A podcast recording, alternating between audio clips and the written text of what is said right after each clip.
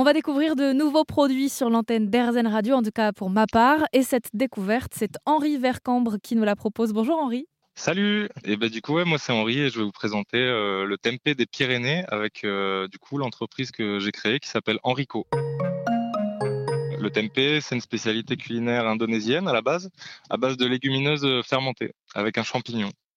Et le, champignon, en fait, euh, on se sert en fait du, champignon, on l'exploite pour euh, lier en fait les légumineuses entre elles, et on se retrouve avec un bloc qu'on va pouvoir couper en forme de, steak pour mettre dans des burgers, en forme de tranche euh, pour mettre sur des pizzas. On peut l'utiliser aussi en bloc plein pour des pour des plats mijotés type tagine euh, blanquette, euh, enfin vraiment euh, tout est possible.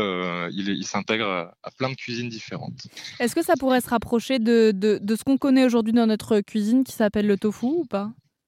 Et donc en fait, ça ressemble au tofu dans le sens où c'est la même légumineuse euh, traditionnellement qui est utilisée en Indonésie pour le faire, c'est le, soja.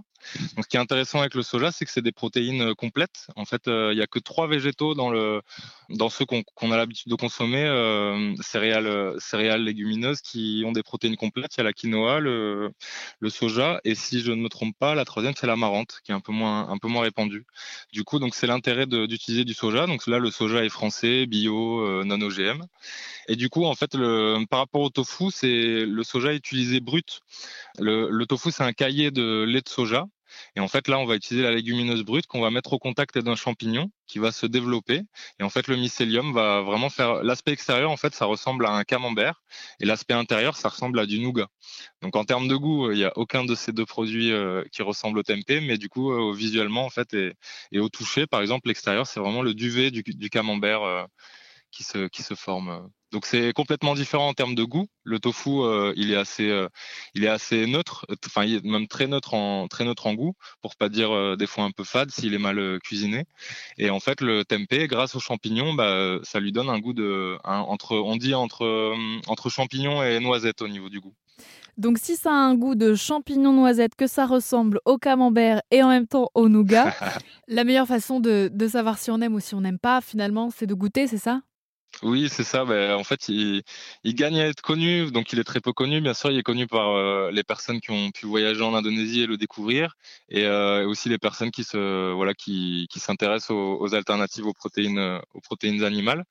Donc oui, je suis pas tout seul dans le dans cette entreprise. Je suis avec Anouk, du coup ma copine, et du coup nous on le propose frais et non pasteurisé, contrairement à beaucoup de à beaucoup de tempeh en fait qu'on va trouver dans le commerce. À part quelques producteurs de tempeh frais euh, non pasteurisé, il n'y en a pas, il a pas énormément. On va trouver beaucoup euh, du tempeh en magasin bio, mais il va être pasteurisé, voire euh, bouilli en fait. il va, il va être cuit, pré-cuit.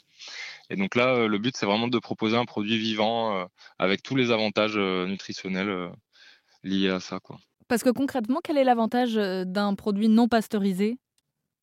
Bah, du coup, en termes de goût, en fait, on est vraiment, euh, euh, ça n'a rien à voir. Euh, le tempeh frais, en Indonésie, on trouve le tempeh en fait sur tous les sur tous les marchés. Il y a un petit producteur de, de tempeh qui le vend frais, et du coup, ça n'a rien à voir avec celui qu'on peut trouver en, en magasin. Du coup, ça m'a donné envie du coup de le faire moi-même et, et, du coup de me de me rapprocher justement des saveurs que j'ai découvert là-bas. Donc le voyage, voilà, on était on était vraiment dans cette démarche de réduction avant le voyage. Ça, ça a continué pendant le voyage. Et en fait, en Indonésie, avec la découverte du tempeh, et ben en fait, ça nous a vraiment, euh, on s'est dit, euh, bah là, ici, il y, a vraiment plein de choses pour euh, pour s'en passer. Dans tous les dans tous les petits restaurants, en fait, le tempeh est cuisiné. C'était facile de devenir végétarien à ce moment-là, et on l'a fait. Ça s'appelle donc le tempeh, c'est fait à base de pousses de soja et ça nous vient d'Indonésie. Ça peut convenir aux flexi, aux véganes, aux végés et à tous ceux qui ont ou n'ont pas de régime alimentaire strict. C'est l'occasion de découvrir de nouveaux goûts, notamment grâce à vous, Henri, puisque vous en produisez dans les Pyrénées. Merci de nous avoir euh, présenté ce produit. Eh ben, euh, merci à vous.